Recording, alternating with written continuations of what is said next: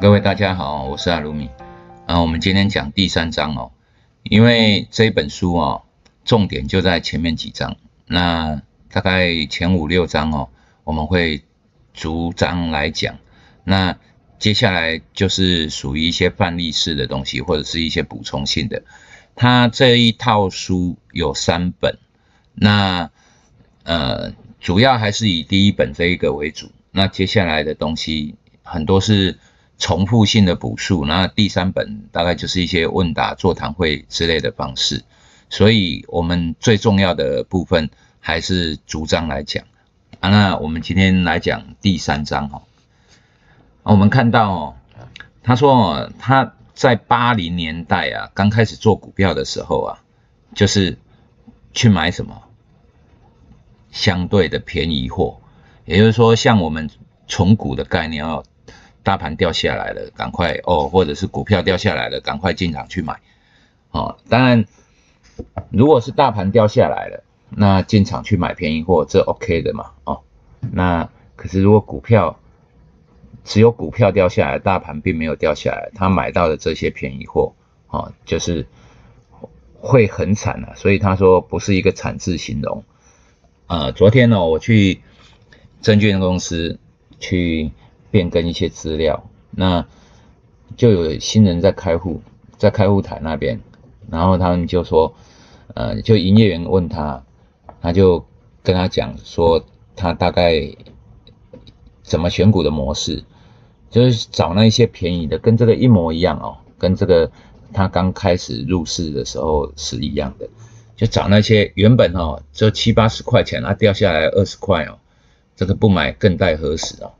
那通常这种东西背后肯定有原因的啦，除非是因为被大盘拖累哦，那不然本身一只股票如果莫名其妙跌了跌到三成四成哦，甚至跌到一成哦，这种股票千万不要碰，因为会下市的通常都是这种股票，那它要转机或者是反转，其实也并不那么容易，所以这种股票千万不要碰。那他也说到他自己。为什么哈会呃去遵循着发发明了他自己的这个 SEPA 的策略？那 SEPA 呢，它就是呃 Specific Entry Point Analysis 啊，就是呃怎么说特，它这翻译成特定的进场点分析的啊。其实哦，我们交易啊就是进跟出嘛，那以股票为主啊，基本上是多头思维，也就是说是买股票啊，它不是像很多人是会放空的。那它主要还是以做多为主，所以以做多那就很好办了，进，那另外一个就是出，那中间会有一个加减码的过程，所以它的模式啊，哦，呃，就是买进。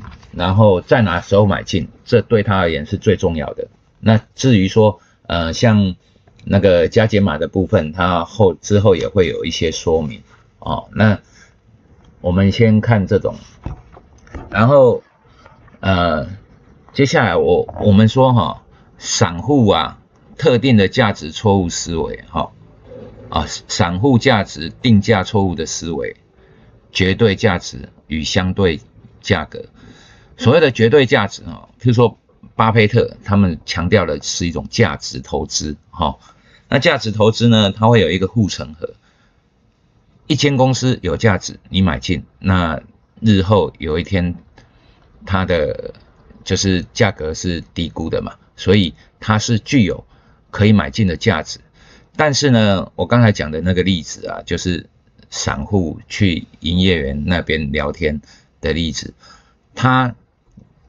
一种错误的思维是相对价格，就之前在什么价格，现在在什么价格，那叫便宜。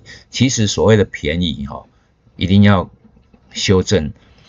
所谓的便宜就是它的价值跟价格跟价值比，如果这个价值是很高的哦，那现在价格偏低，那就要买进，这种叫做价值投资。那如果是之前八十块，现在二十块哈。或者是剩八块，那个相对价格，这种就是就不叫价值投资了，这种是呃愚昧的投资啊。所以我先把那个绝对价值跟相对价格这种思维先告诉大家。那他有提到一个人哈，叫做超级强势股理查洛夫哦，他说他有三个重点哦。第一个买股票有好时机也有坏时机。事实上哈，股票啊，你看不管大盘也好或者个股也好，如果它在下跌的时候你买进它哦，通常譬如说空头的时候你买进它，不一定会赔钱。但是你会很受煎熬。譬如说，我现在在一万点买进，那大盘会不会回到一万两千点？有可能哦。那这个时候是不是好买点？不一定哦，因为它可能会先到八千点。所以当空头的时候，哈，你去买进啊，可能会比较煎熬。所以我们必须要确定一个时机性的东西，买股票要有时机，哈。不不能像存股这样子哦，跌我就买，再跌再买，继续买啊，这个就不是一个真正的好的操作。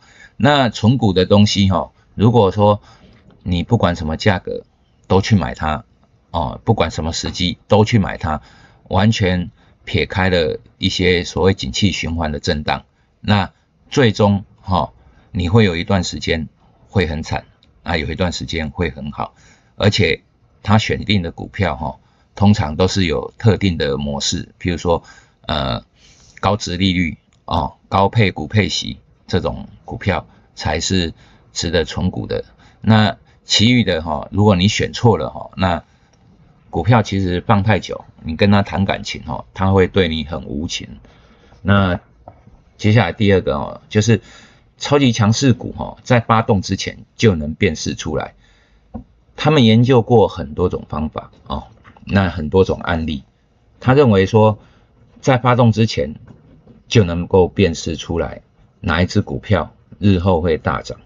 那 SEPA 主要还是在分析这个所谓的超级强势股在发动之前哦，它的一个过滤的模式，如何去找到它？那如何在什么点、什么时间点的时候去买进？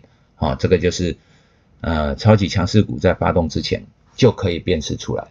那第三点哦，他认为正确的投资超级潜力股哈，可以让小账户在相对短的时间内累积庞大财产。这个哈有一点像跟做期货一样哦。那你做期货是利用杠杆哈，那他投资这种超级强势股啊，最主要是在于它的波动率，因为超级强势股哦。你去买它，它必须就是要很会跑嘛啊，所以很会跑的东西就会增加你的财富。如果你是看对的话，如果你买一只不会震荡的哈，那你要想配股配息，那买金融股，你也不用做当冲，它也不会变成超级潜力股啊。最强最强最强的啊，从二十块经过一年多跑到四十几块、五十块哈。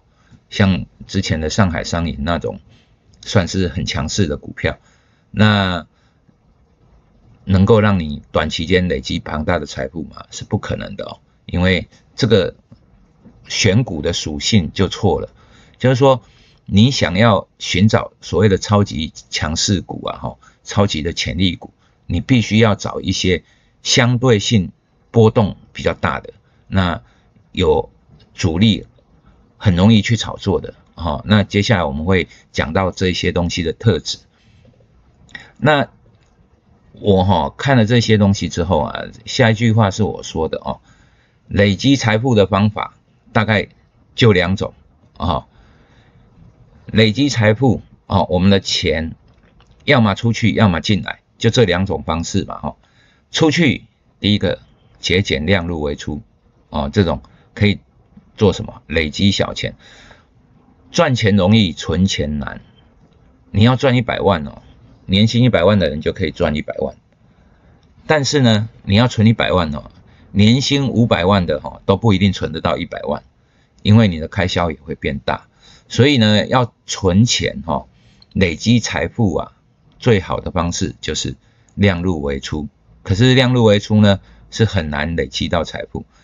最好的方式就是第二种，赚钱的速度快到来不及花。哈，如果说你赚钱的速度快到来不及花，哈，啊，可以找我，可以帮你花。